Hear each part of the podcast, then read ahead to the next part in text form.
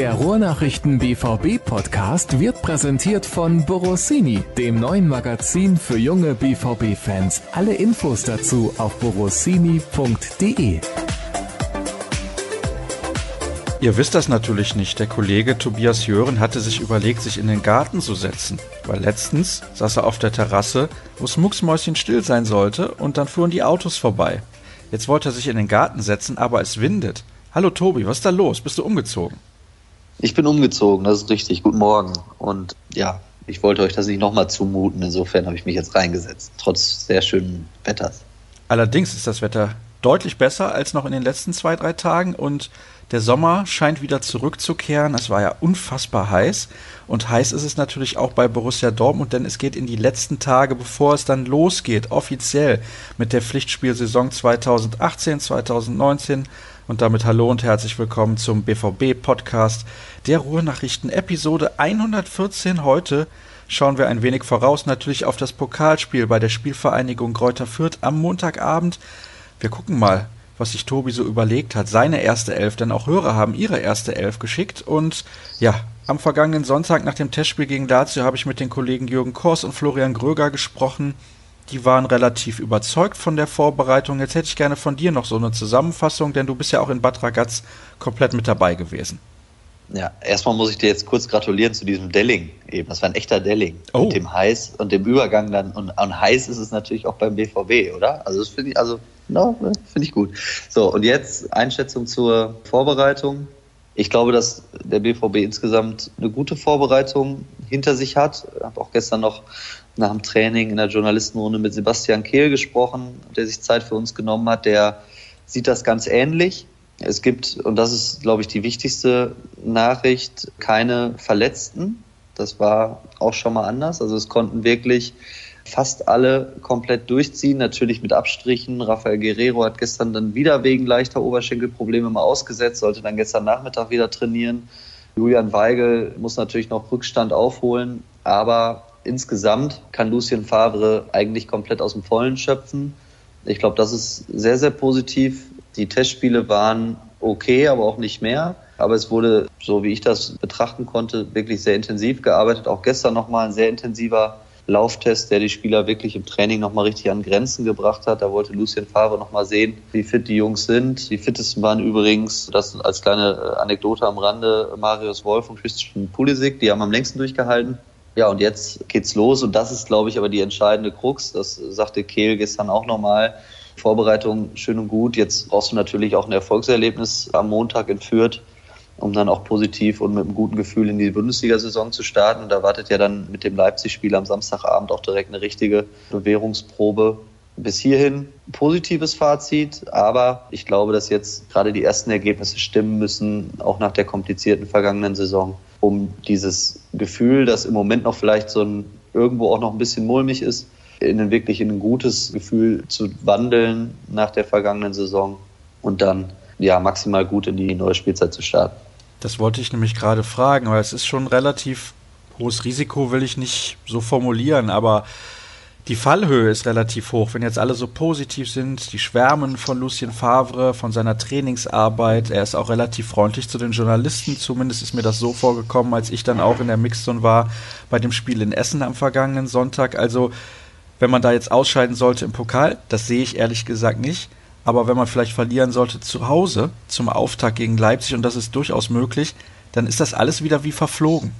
Ja, ob es dann wie verflogen ist, weiß ich nicht. Man kann Spiele verlieren, man kann auch gegen Leipzig verlieren. Das ist ein starker Gegner, aber klar, es wäre ein richtiger Dämpfer. Also das wäre es auf jeden Fall. Und es wird genau darum gehen, eben dieses gute Gefühl und diese Vorfreude, die jetzt da ist, zu bestätigen um dann halt wirklich richtig Selbstvertrauen wieder zu entwickeln, weil am Ende sind Vorbereitungsergebnisse, das wissen wir ja alle, sind wurscht. Wichtig ist dann, wenn es losgeht und wenn es um Punkte geht und so ein bisschen ist ja dann doch immer ein Fragezeichen da, wo steht man denn jetzt auch mit Blick auf die Konkurrenz. Und insofern wird sich das zeigen.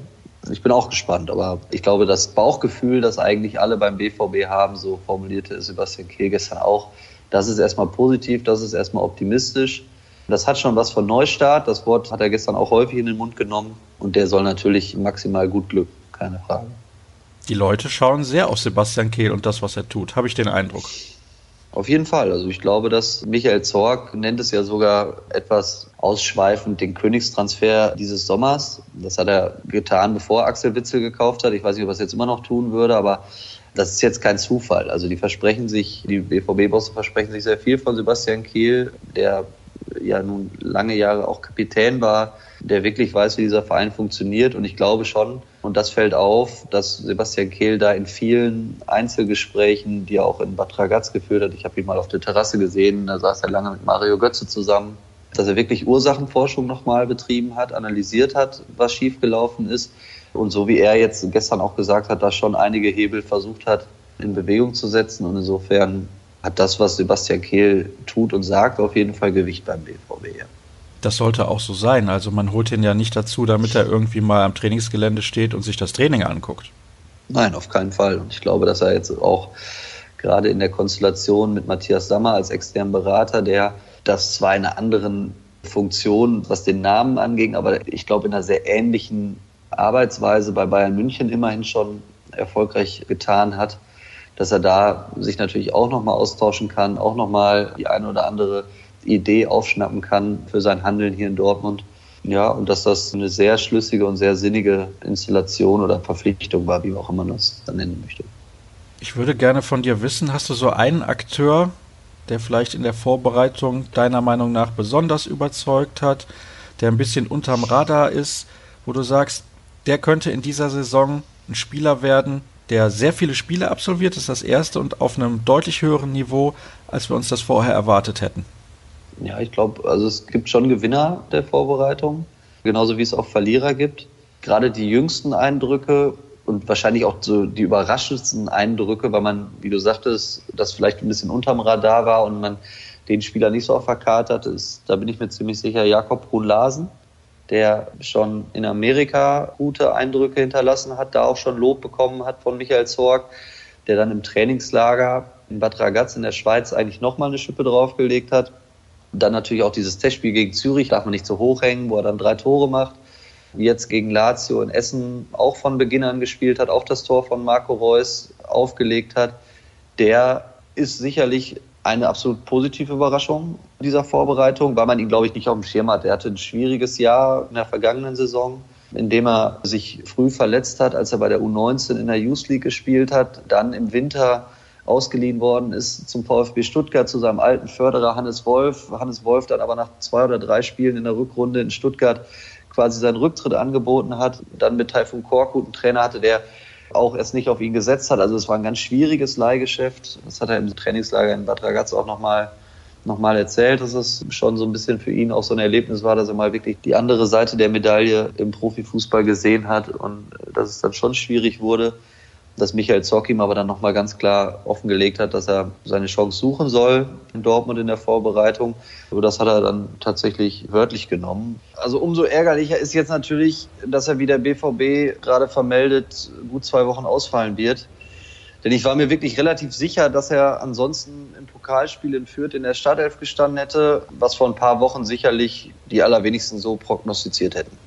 Ja, der BVB hat in seiner Meldung davon gesprochen, dass er relativ bald wieder mit von der Partie ist. Da drücken wir ihm natürlich die Daumen, insbesondere nach so guten Vorstellungen in den Testspielen und im Training, wie du ja beschrieben hast, muss er auch relativ überzeugt haben. Du hast von Gewinnern und Verlierern der Vorbereitung gesprochen. Jakob Brun-Larsen definitiv ein Gewinner. Wer sind die Verlierer aus deiner Sicht?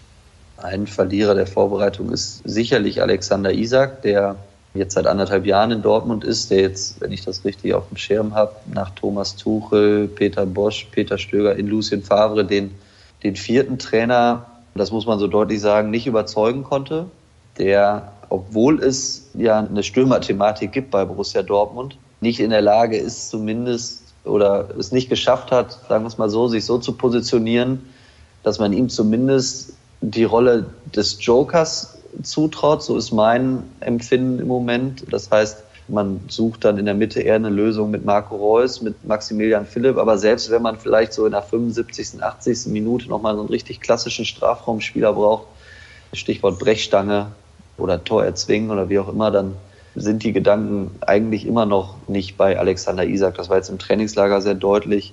Das war in den letzten Testspielen überdeutlich. Und ich glaube, dass das schon nicht gut gelaufen ist. Auch Jeremy Toljan hat sicherlich an Standing verloren, unter Lucien Favre nochmal verloren, weil er eigentlich auf den Außenverteidigerpositionen sowohl rechts als auch links, er kann ja beide Seiten spielen, glaube ich, nur die Nummer drei ist auf der Außenverteidigerposition. Sebastian Rode, der jetzt endlich mal verletzungsfrei ist über einen längeren Zeitraum und die Vorbereitung komplett mitmachen konnte, konnte die Vorbereitung aber auch nicht nutzen, um sich irgendwie in den Fokus zu spielen. Also da gibt es schon welche, die, glaube ich, Stand jetzt sich nicht der Illusion hingeben sollten, dass sie besonders viel Spielzeit für die neue Saison in Aussicht haben oder in der neuen Saison in Aussicht haben. Ich würde gerne nochmal zurückkommen auf Alexander Isak. Wir vergessen vielleicht, dass der noch so jung ist, weil andere junge Spieler wie Pulisic, wie beispielsweise jetzt dann auch Bo Larsen, wie in der letzten Saison zum Ende hin Jaden Sancho, unglaublich eingeschlagen haben. Tun wir ihm da ein bisschen Unrecht, wenn wir so viele Erwartungen in ihn setzen? Das ist richtig. Der Junge ist, wenn ich das jetzt auswendig richtig weiß, immer noch erst 18 Jahre alt. Also das ist ein Riesenschritt. Der ist aus Schweden gekommen. Und das Fußballgeschäft und gerade auch der Transfermarkt ist eben so, dass man dann eben auch für 17-Jährige, haben wir schon häufiger hier an dieser Stelle auch thematisiert, für 17-jährige Spieler, die aus Schweden kommen, die vielleicht ein halbes oder ein wirkliches Jahr in der ersten Mannschaft gespielt haben, fast 10 Millionen Euro an Ablöse bezahlen muss oder bezahlt oder auch bezahlen will. Und das steigert natürlich die Erwartungshaltung. Dazu kommen dann immer diese, wie ich finde, unerträglichen Vergleiche mit Slatan Ibrahimovic, sei es Emre Mor, das ist dann der türkische Messi, sei es Alexander Isak, das ist der schwedische, der nächste Ibrahimovic. Und also damit tut man natürlich den Spielern Unrecht. Und man kann eben mit 17 oder mit 18 noch nicht so weit sein. Er hat ja auch noch sehr lange Vertrag. Ich glaube, wenn ich das richtig im Kopf habe, bis 2022. Ich will nicht ausschließen, dass der nächste Entwicklungsschritt noch kommt, aber Fakt ist eben auch, und da ist das Geschäft dann, das ist zwar eine Binse, aber es ist dann wirklich, wirklich knallhart. 18 Jahre hin oder her, er ist jetzt anderthalb Jahre da und er hat es im Moment nicht geschafft, die Erwartungen oder die Hoffnungen, die in ihn gesetzt wurden, von den BVB-Bossen zu erfüllen, nämlich mittelfristig vielleicht wirklich eine Lösung für die Mittelstürmerposition zu werden. Der bislang nicht geschafft. Das ist keine Schande, das möchte ich an dieser Stelle mal ganz deutlich sagen. Ganz im Gegenteil, das ist ja, weiß Gott, nichts, wofür man sich schämen muss, wenn man als 17- oder 18-jähriger Spieler es nicht schafft, sich bei Borussia Dortmund auf Anhieb durchzusetzen. Aber es ist zumindest der Ist-Zustand. Und Stand jetzt hilft Alexander Isak dem BVB scheinbar nicht weiter. Das gilt es eben auch zu konstatieren. Das ist ja schade, aber es ist nun mal, wie es ist. Und ja, in der ersten Elf wird er sich auf gar keinen Fall wiederfinden. Ich glaube, das können wir definitiv festhalten. Und das ist jetzt auch das Thema, denn Andreas hatte schon letzte Woche geschrieben, wie sieht denn die favorisierte Startelf von Favre aus? Bitte mal alle elf Spieler aufzählen, die ihr da vorne seht. Meine persönlich favorisierte Elf stelle ich gerne zur Diskussion und die lese ich gerade mal vor. Das ist Roman ja. Bürki im Tor, eine Viererkette mit Piszczek, Akanji, Diallo und Guerrero, dann im defensiven Mittelfeld Witzel und Delaney, das Dreier-Mittelfeld offensiv mit Pulisic, Götze und Reus und vorne drin Maximilian Philipp. Also klar, die wird so jetzt in den ersten Spielen definitiv nicht spielen, aber ich denke, das ist seine beste und Lieblings-BVB-Elf, was diesen Kader angeht. Wie siehst du diese Elf und wie sieht deine Elf aus? Also ich sehe die Elf, die jetzt gerade vorgelesen worden ist, als vielleicht auch beste Elf an, die der BVB hat oder die der BVB aufstellen kann. Lucien Favre probiert noch so ein bisschen aus, was sowohl das System angeht als auch die Position, also zur Linksverteidigerposition, da ist Stand jetzt Marcel Schmelzer gesetzt. Rafael Guerrero hat wieder, also er hat erstmal die WM gespielt in Russland, er hat dann wieder immer zwischendurch mal pausieren müssen mit dem Training, hat leichte Beschwerden, jetzt gestern wieder, so also ganz leichte Oberschenkelbeschwerden. Wenn man dann beim BVB nachfragt, warum Herr Guerrero denn nicht beim Training sei, dann, dann merkt man so richtig, wie gebrandmarkt der Club in dieser Personalie ist. Er hat unheimlich viele Muskelverletzungen gehabt, er hat unheimlich viele Ausfallzeiten gehabt. Da möchte man, weiß Gott, keine Risiken eingehen. Er hat jetzt im Trainingslager auch mal, wie er das unter Thomas Tuchel schon gemacht hat, im Mittelfeld gespielt bei Lucien Favre. Ich weiß nicht, ob Lucien Favre sich da schon komplett festgelegt hat, ob er ihn eben auch als potenziellen Achter sieht, auf der halblinken Achterposition oder er als Linksverteidiger ich würde jetzt erstmal sagen, aufgrund der Fülle an Möglichkeiten im Mittelfeld müsste man Guerrero, weil er das ja in der Nationalmannschaft auch spielt, klar als Linksverteidiger sehen, zumal man ja da in Marcel Schmelzer und in Abstrichen mit Janis Burnic, der da jetzt im Trainingslager auch mal getestet worden ist, also auf der Linksverteidigerposition, eigentlich nicht so dick besetzt ist. Über Toljan habe ich eben gesprochen. Insofern glaube ich, dass die Viererkette, so wie sie gerade vorgelesen wurde, auf drei Positionen gesetzt ist, nämlich die Yalo Akanji innen und Piszczek rechts. Auch Hakimi wird da sicherlich seine Zeiten kriegen, aber Piszczek ist ja erstmal der Platzhirsch.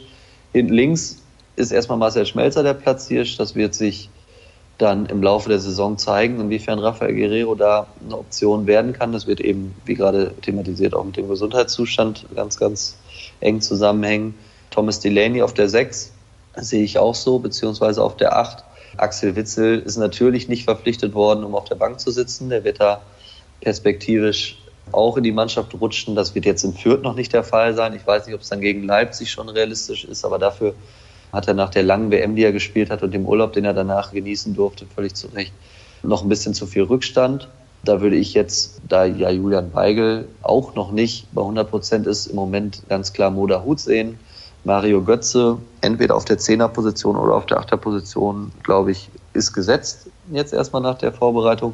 Und vorne sind Pulisic und Reus gesetzt. Reus zuletzt in den Testspielen zweimal eben in vorderster Front als zentraler Stürmer, der sich zwar immer wieder hat fallen lassen und jetzt nicht als klassischer Strafraumspieler agiert hat, aber eben zumindest auf dem Papier auf der Neuner-Position.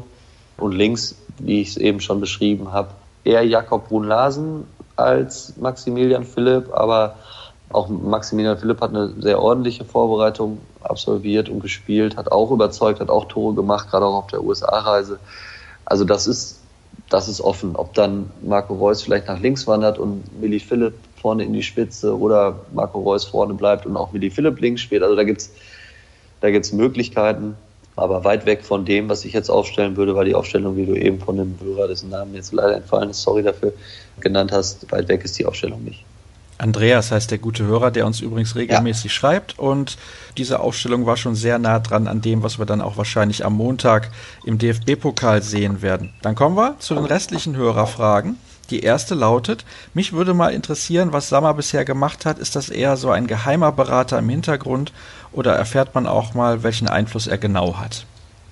Also was ich sagen kann, ist, dass Matthias Sammer sämtliche Anfragen der Presse, sprich Interviewanfragen oder auch nur O-Ton-Anfragen ablehnt. Da macht er nichts. Da hält er sich ganz klar im Hintergrund. Ich weiß, dass es regelmäßig Gesprächsrunden gibt, an denen Matthias Sammer teilnimmt. Das sind dann immer die sogenannten Elefantenrunden in der Geschäftsstelle am Rheinlanddamm. Und da bringt er schon seine Expertise mit ein und es wird schon, so wie ich das weiß, sehr kontrovers diskutiert. Ich glaube, seine Hilfestellung, die er zumindest geben kann für Sebastian Kehl, die habe ich eben schon angesprochen. Ich glaube, da kann Sebastian Kehl definitiv profitieren davon, dass Matthias Sammer in ganz ähnlicher Funktion bei den Bayern schon gearbeitet hat. Also da hieß er, glaube ich, Sportdirektor, wenn ich das richtig weiß. Das ist er natürlich beim BVB nicht, der Sebastian Kehl. Er ist jetzt Leiter Lizenzspielabteilung. Michael Zorc ist Sportdirektor und Hans-Joachim Batzke ist natürlich der Geschäftsführer. Und bei den Bayern war es aber so viel anders gar nicht. Ich sag mal, Uli Hoeneß, Karl-Heinz Rummenigge, Uli Hoeneß dann zwischendurch mal nicht da gewesen. Aber so ganz anders ist es nicht. Und einfacher ist es bei den Bayern ganz sicher auch nicht, so einen Posten auszuüben. Insofern, glaube ich, sind die Erfahrungswerte, die Matthias Samadan Sebastian Kehl weitergeben kann, nicht zu unterschätzen und sicherlich wertvoll. Und was jetzt spannend zu sehen sein wird, ist, Matthias Sammer ist ja nun mal auch noch TV-Experte für Eurosport und der BVB spielt ja nun, glaube ich, direkt am zweiten Spieltag, Freitagabends in Hannover. Und das ist dann eben ein Eurosport-Spiel und da wird er dann schon ein bisschen erzählen müssen. Da wird man dann vielleicht auch von ihm mal ein bisschen genauere Einschätzungen zu hören bekommen, weil die waren bislang zumindest über unsere Drähte nicht zu erlangen. Ja, aber das ist schon ein eindeutiges Zeichen, dass beispielsweise Matthias Sammer mit niemandem spricht, also er möchte auch nicht in die Öffentlichkeit gedrängt werden und das muss er ja auch nicht. Also solange er da im Hintergrund seine Arbeit entsprechend macht, können alle Seiten davon profitieren, zumindest alle Seiten bei Borussia Dortmund. Wie sieht's aus mit dem Leistungsstand bei Axel Witzel? Du hast eben da bei deiner Wunschelf schon ein bisschen was zu gesagt. Der hat natürlich die WM in den Knochen, der muss noch ein bisschen aufholen, ist ja logisch. Ja, wobei er gestern in diesem Lauftest, äh, der übrigens Shuttle Run Test heißt, kann jeder mal googeln, den das interessiert. Da muss man dann immer auf so einen Piepton quasi wieder eine nächste Hürde oder einen nächsten Zielpunkt erreicht haben. Das geht ganz langsam los und steigert sich dann, bis es wirklich hinterher ein sehr, sehr intensiver Intervalllauf ist. Durchaus lange durchgehalten hat. Also der war da schon, was jetzt so die reine Lauffitness angeht, die Ausdauer angeht, sicherlich absolut im Mittelfeld des BVB-Kaders anzusiedeln. Also nicht nur als Position, die er spielt, sondern eben auch was den Fitnesszustand angeht. Da sind andere eher ausgestiegen und das macht schon einen sehr fitten Eindruck. Klar, und ansonsten wird er sich jetzt nach wie vor halt noch ein bisschen in die Mannschaft integrieren müssen. Was man hört, ist, dass er schon sehr viel gesprochen hat mit den Mitspielern und da wirklich auch den Kontakt sucht, die Kommunikation sucht und sich, glaube ich, sehr, sehr gut einbringt und einfügt. Er wird noch ein paar Minuten sammeln müssen, Spielpraxis und dann ja, wird er natürlich, wenn es ernst wird, sicherlich eine Option sein für Lucien Favre. Ich bin selber gespannt, ob das eben in Leipzig schon der Fall ist, also beziehungsweise gegen Leipzig zu Hause schon der Fall ist oder erst eine Woche später oder zwei, aber spätestens, wenn es ja dann auch in Richtung Champions League Gruppenphase geht, wird Lucien Favre nicht auf Axel Witzel verzichten wollen und da wird er ihn dann zumindest auch nochmal ein bisschen mit Wettkampfhärte versorgen müssen. Da bin ich schon sehr gespannt wer die Gegner von Borussia Dortmund sein werden dieses Jahr in der Champions League. Und ja, vielleicht, das haben wir ja zumindest geplant, geht es dann auch mal für den BVB-Podcast auswärts zu einem internationalen Spiel. Aber das werden wir dann klären, sobald eben die Gruppen ausgelost sind. Sollten wir tatsächlich noch einen passenden Stürmer finden, fragt der nächste Hörer, müssten sich dann Sancho, Philipp und Brun Larsen allesamt mit der Rolle eines Reus-Vertreters zufrieden geben, der hoffentlich diese Saison unverletzt bleiben wird? Ja, das ist eine interessante Frage, denn klar ist, sollte Favre in einem 4-2-3-1 spielen und Reus ist fit und für links geplant, wird er da auch spielen. Also da kommt keiner an ihm vorbei. Nein, Marco Reus ist gesetzt, nicht nur wegen der Kapitänsbinde, die er sofort ja trägt, sondern eben auch wegen seiner Qualität und seiner Klasse, die er einfach auf den Platz bringt. Die Stürmersuche ist natürlich eine sehr heikle. Sie läuft schon sehr lange. Eigentlich, wenn man ehrlich ist, ging das mit Alexander Isak vor anderthalb Jahren los, dass man schon versucht hat, vorzubauen für den Fall, dass Pierre-Emerick Aubameyang den BVB irgendwann verlässt. Isak haben wir thematisiert, das hat bislang nicht den gewünschten Effekt gebracht. Dann wurde Aubameyang, obwohl das eigentlich anders erwartet war, auch beim BVB anders erwartet war, letzten Sommer unter Peter Bosch noch nicht verkauft nach China, so wie es eigentlich angedacht war. Dann hat er noch ein halbes Jahr Tore geschossen für Borussia Dortmund und dann ist er im Winter dann doch gegangen, nicht mehr nach China, sondern nach England. Mit Batshuayi konnte die Lücke dann so ein halbes Jahr irgendwie stopfen. Der ist jetzt auch nicht mehr auf dem Markt seit seiner Leihe in Richtung Valencia. Und jetzt ist eben noch kein neuer Stürmer da. Das mit Mansukic hat nicht funktioniert. Und jetzt ja, geht die Suche weiter. Ich habe vor zwei Tagen zu dem Thema Michael Zorg telefoniert, der mir auch bestätigt hat, dass die gerade die Stürmerposition auf dem Transfermarkt wirklich die komplizierteste ist, weil das Angebot von den Kandidaten, von denen man wirklich überzeugt ist, dass sie helfen und dass sie auch eine gewisse Zahl an Toren versprechen, das Angebot ist sehr, sehr gering und die Preise dafür sind entsprechend verdorben. Es gibt dann viele Clubs, die die diese Preise zahlen. Borussia Dortmund ist im Moment sehr darum bemüht, den Eindruck zu vermitteln, dass sie schon sehr viel Geld ausgegeben haben. Das ist natürlich richtig. Ähm, insgesamt, glaube ich, ja, über 70 Millionen. Und wenn man die Transfers aus dem Winter von Gomez und Akanji noch dazu zählt, so rechnen die BVB-Verantwortlichen vor, dann ist das eben schon fast ein 100 Millionen Euro Paket gewesen. Und die Schatulle sei nicht mehr so prall gefüllt, wie viele Fans und wie viele andere Clubs, die mit dem BVB verhandeln, vielleicht denken. Ich glaube, dass das natürlich auch ein bisschen Pokerei ist und Preisdrückerei ist. Es ist aber sicherlich auch ein bisschen Vorbau dafür, dass es vielleicht die prominente Stürmerlösung, die so viele Fans sich wünschen und ersehen, nicht geben wird diesen Sommer. Ich bin selber gespannt, was in den nächsten, was haben wir jetzt noch? 15 Tage? Ist das richtig? Ja, auf jeden Fall in den nächsten gut zwei Wochen, bis das Transferfenster schließt, noch passiert vorne bin mir sehr sicher, dass sie noch einen Stürmer verpflichten werden, auch um die Option zu haben, im Spiel zu reagieren und einen Stürmer zu bringen. Und weil sie es eben Alexander Isak nicht zutrauen, diese Rolle einzunehmen. Ich bin mir mittlerweile nicht mehr sicher, also ich lasse mich überraschen, aber ich bin mir mittlerweile nicht mehr sicher, ob sie wirklich einen Startelf-Spieler suchen, sondern vielleicht eher eben einen, der zumindest im Laufe des Spiels dann je nach Spielverlauf diese klassische Stürmerrolle einnehmen kann. Und Insofern wird davon dann auch abhängen, inwiefern sich die Spieler links dann offensiv tummeln oder auch rechts offensiv tummeln und inwiefern Marco Reus erstmal ein Kandidat für die zentrale Spitze bleibt. Jetzt werden sich die Hörer freuen. Ich hatte ja eigentlich Fragen zu möglichen Stürmertransfers verboten und du bist trotzdem zu diesem Thema zurückgekehrt. Was ja, ist da klar, los? Es ist ja auch allgegenwärtig und es ist auch zumindest auf der Zugangsseite, da bin ich mir sehr sicher, die letzte offene Planstelle, die es noch gibt. Der Kader hat jetzt 29 Leute, 26 bis 27 ist eigentlich das, was sich die Verantwortlichen wünschen. Sebastian Kehl hat gestern auch nochmal gesagt, dass der Kader ein bisschen zu groß ist oder um das klarzustellen, er hat gesagt, dass die Kadergröße nicht ganz optimal ist. Und BVB verweist darauf, dass er eben schon angekündigt hat, dass er zwei Transferperioden dafür bräuchte, wohlgemerkt zwei Sommertransferperioden, das sind dann eigentlich drei. Insofern mal gucken, inwiefern da auf der Abgabeseite noch was klappt, aber auf der Zugangsseite ist eben nur noch die Stürmerposition offen.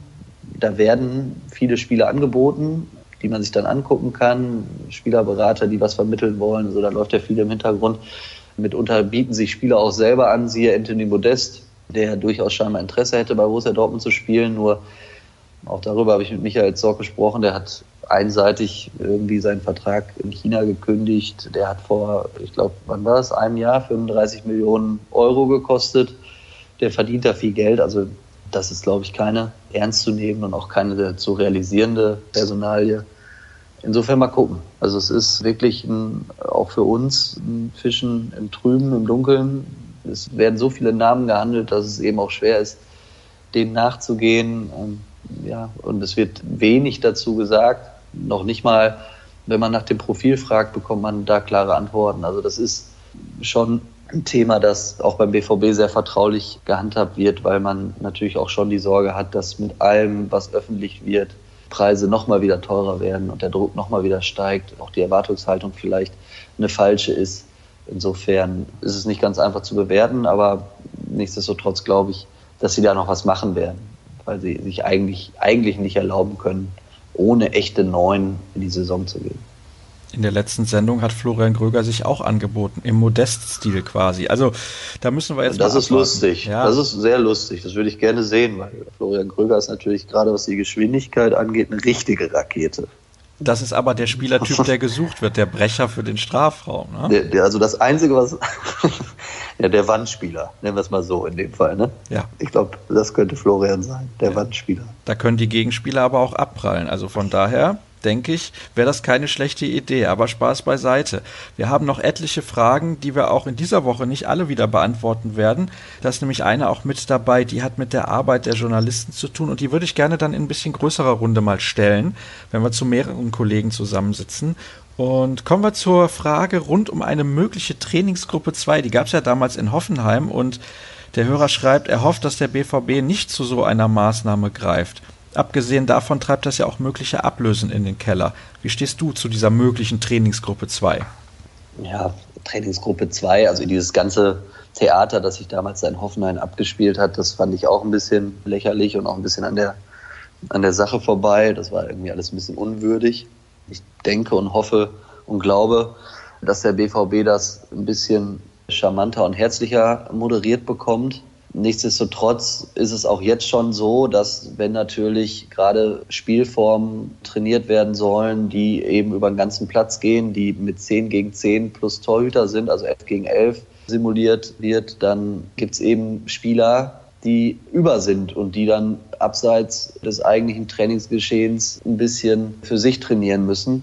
Das ist natürlich nicht ideal und das sorgt jetzt nicht für maximale Zufriedenheit bei denen, die, die dann bei 11 gegen 11 außen vor sind. Das ist ja klar. Und gerade dadurch, dass eben eigentlich niemand verletzt ist, sind das eben bei 22, die 11 gegen 11 spielen können, mitunter mal sieben Leute, die, die dann außen vor sind. Von Kadernominierungen, die jetzt anstehen, ganz zu schweigen. Also das wird natürlich schon für ein bisschen Unmut sorgen. Bislang ist es kein Problem.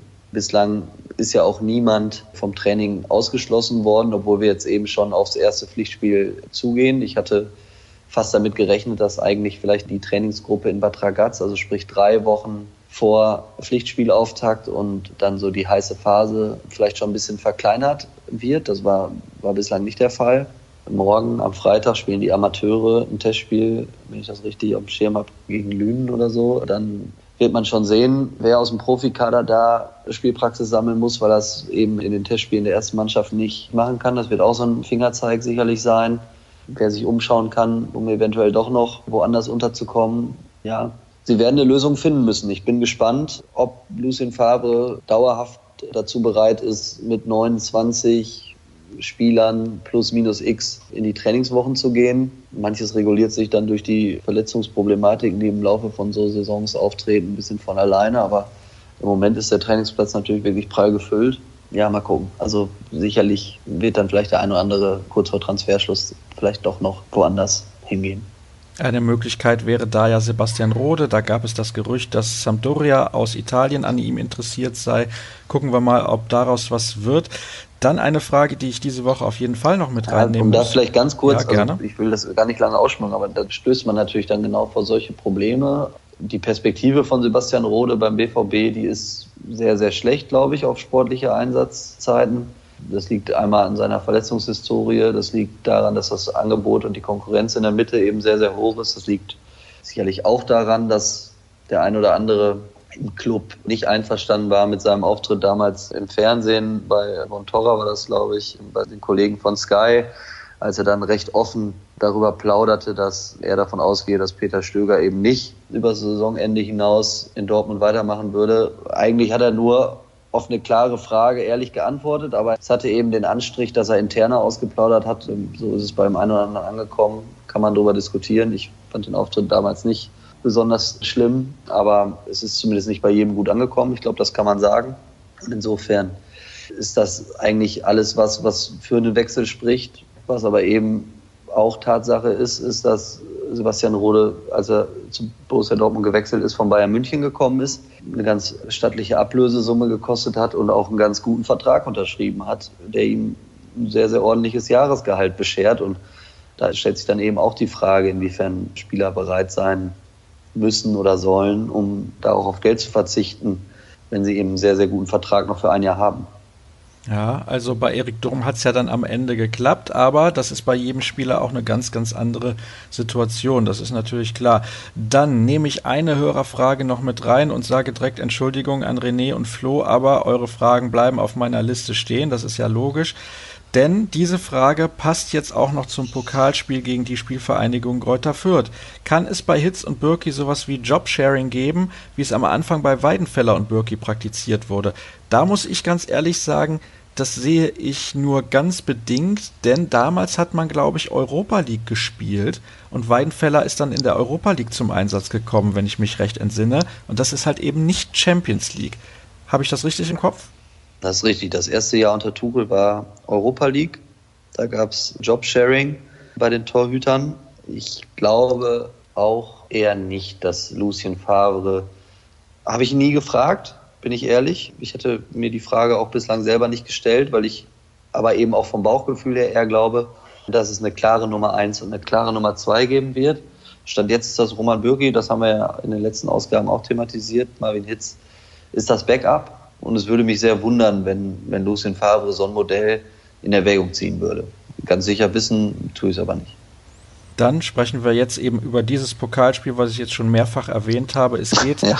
zum einzigen Team in der Bundesliga-Geschichte, das nie ein Heimspiel gewonnen hat, wenn ich es richtig im Kopf habe. Aber ich meine, es wäre so. Die Spielvereinigung Greuther Fürth, die ein Jahr mal in der ersten Bundesliga mit dabei gewesen ist, vor einigen Jahren ist ja gar nicht so lange her, ich glaube 2013, 2014 und es gab auch mal ein Spiel in der Saison 2011, 2012, Halbfinale in Fürth. Da hat Ilkay Gündogan kurz vor Schluss dann noch das entscheidende Tor geschossen, was dem BVB den Einzug ins Finale gesichert hat in der Saison, als man dann das Double gewonnen hat. Also, oder habe ich mich vertan? Müsste eigentlich dieses Jahr dann, glaube ich, gewesen sein, 2011, 2012. Ja, es ist also so. Das ist ein Zweitligist, der seit vielen Jahren eigentlich in der zweiten Liga beheimatet ist, so ein ja, so ein ganz klassischer Zweitligist, der in den letzten Jahren aber auch immer wieder Probleme hatte, die Klasse zu halten, denn häufig war es so, Talente, die sind nach Fürth gekommen und wurden dann weggekauft, daran hat sich eigentlich nichts geändert. Man kennt allerdings ein paar Spieler aus dem Kader, das sind aber auch schon ältere Akteure, nämlich beispielsweise Roberto Hilbert, der ehemalige Nationalspieler. Und Marco Caligiuri haben wir da. Dann haben wir Sascha Burchardt im Tor, der mal bei der Hertha gespielt hat. Und Julian Green, ehemals FC Bayern. Also da sind schon ein paar Namen mit dabei, die man kennt. Das erste Saisonspiel hat man zu Hause gewonnen gegen Sandhausen mit 3 zu 1. Jetzt hat man dann am letzten Wochenende 1 zu 1 unentschieden gespielt in Ingolstadt. Trotzdem, da gibt es keine zwei Meinungen. Borussia Dortmund geht als klarer Favorit in dieses Spiel und sollte dieses Spiel auch gewinnen. Ja, absolut, klar. Es ist der Bundesligist gegen den Zweitligisten, ein Champions League Club gegen eine Truppe, die in der vergangenen Saison, wenn ich das richtig auf dem Schirm habe, 15. geworden ist in der zweiten Liga und gerade so an der Relegation vorbeigeschrammt ist. Nichtsdestotrotz ist es auch, so denke ich zumindest, wahrscheinlich so ziemlich das undankbarste Los, das es für eine erste Pokalrunde gibt. Auswärts bei einem Zweitligisten, der schon zwei Pflichtspiele in den Knochen hat, der voll im Saft steht, der auch noch ganz gut gestartet ist für seine Verhältnisse in die zweite Liga. Montagabend, Flutlicht, Live-Spiel, ARD, Spiel des Jahres für den Underdog und alles, was da jetzt kommt mit David gegen Goliath und so. Also ich erinnere mich an die letzte Saison, da ging es in Freiburg gegen Rielasingen Aalen, wenn ich das mhm. richtig in Erinnerung habe. Das war so ein Auftakt in die Pflichtspielsaison, den konnte man so im Vorbeigehen mitnehmen, hatte eigentlich noch eine Woche mehr, bevor es dann in der Bundesliga ernst wurde. Also das ist dieses Jahr anders. Also ein Selbstläufer wird es nicht und man muss dann eben schon zeigen, dass man bereit ist für die neue Saison, dass man auch diese ganzen Neustart wirklich jetzt entsprechend anschieben will und weiterlaufen lassen will. Ja, und das haben wir eben auch schon so ein bisschen angesprochen. Also es geht jetzt darum, natürlich diese irgendwie Pflichtaufgabe führt, die aber eine undankbare Pflichtaufgabe ist, zu erfüllen, um dann mit einem guten Gefühl gegen Leipzig zu Hause in die Bundesliga zu starten ja, und ich glaube, es geht darum, eben die Möglichkeiten zu sehen und die Chancen zu sehen. Also wenn man jetzt gegen Fürth einen souveränen Auftritt hinlegt und gegen Leipzig vielleicht mit dem ersten Heimsieg in die Bundesliga startet, dann kann man damit für ganz viel Schwung sorgen. Das Risiko bzw. die Gefahr liegt natürlich auch auf der Hand. Wenn man sich jetzt in Fürth, ich sag mal, eine Blöße gibt, in Anführungsstrichen auch blamiert, so würde es sicherlich wahrgenommen werden, gegen Leipzig einen Stolperstart hinlegt, dann ist vieles von dem, was man sich jetzt erarbeitet hat in den gut sechs Wochen Vorbereitung, ist dann natürlich wieder über den Haufen geworfen. Das wäre sicherlich gefährlich, gerade nach der vergangenen Saison, auch für die Stimmung in und um den Verein. Auf jeden Fall. Und deswegen ist ein Sieg Pflicht. Und ich schaue jetzt gerade mal, wie die Spielvereinigung Greuther Fürth sich in der letzten Partie taktisch aufgestellt hat. Das sieht mir doch ganz stark nach einem 4-2-3-1 aus. Also ich möchte da jetzt nicht in die Tiefe gehen, weil ehrlich gesagt, so viel kann ich über diese Mannschaft nicht sagen und ich nehme an, Tobi, dass du dich, wenn noch ein paar Tage hin sind, noch nicht so intensiv mit diesem Gegner auseinandergesetzt hast. Ja, also im Detail Reuter Fürth analysieren kann ich jetzt auch nicht. Fährt übrigens auch der Kollege Jürgen Kors hin. Insofern wäre der da jetzt der bessere Ansprechpartner, aber ja, wie du schon gesagt hast, es geht natürlich für den BVB darum, auf sich selber zu gucken und nicht auf Fürth. Also sprich, in dem Moment, wo man ansatzweise an die eigenen 100 Prozent kommt, wird Kräuter Fürth kein Problem darstellen. Wenn man das nicht schafft, einen Zweitligisten in so ein Spiel reinkommen lässt und nicht von Anfang an in der Lage ist, Dominanz auszustrahlen und zu zeigen, wer der ambitionierte Bundesligist und wer der Zweitligist ist, dann können solche Spiele richtig schwierig werden. Ist schon tausendmal passiert im Pokal. Der BVB hat, glaube ich, genug Erfahrung im Kader, um zu wissen, wie groß die Gefahr in solchen Spielen ist und wird aufgrund dieser Erfahrung einfach liefern müssen. Punkt aus. Und dann muss es für einen Sieg reichen. Alles andere ist zu wenig. Ergebnistipp deinerseits? Ich glaube nicht, dass der BVB wirklich strauchelt. Ich tippe mal, ich tippe mal 3-0 für Borussia. Okay. Dann sind wir am Ende der heutigen Sendung angekommen. Und schön, dass du mir zur Verfügung gestanden hast, Tobi. Und in den nächsten Tagen gibt es vielleicht dann noch diesen Stürmertransfer, auf den alle warten. Falls das passieren sollte, könnt ihr das nachlesen unter ruhrnachrichten.de bei Twitter at rnbvb. Tobi dort zu finden unter Tobi Jören. Mich findet ihr dort unter Sascha Stadt. Dann sage ich danke für eure Aufmerksamkeit und ja, nach dem Pokalspiel gegen Greuther Fürth spreche ich dann, gehe ich mal ganz schwer davon aus, mit dem Kollegen Jürgen Kors. Das war's für heute. Tschüss.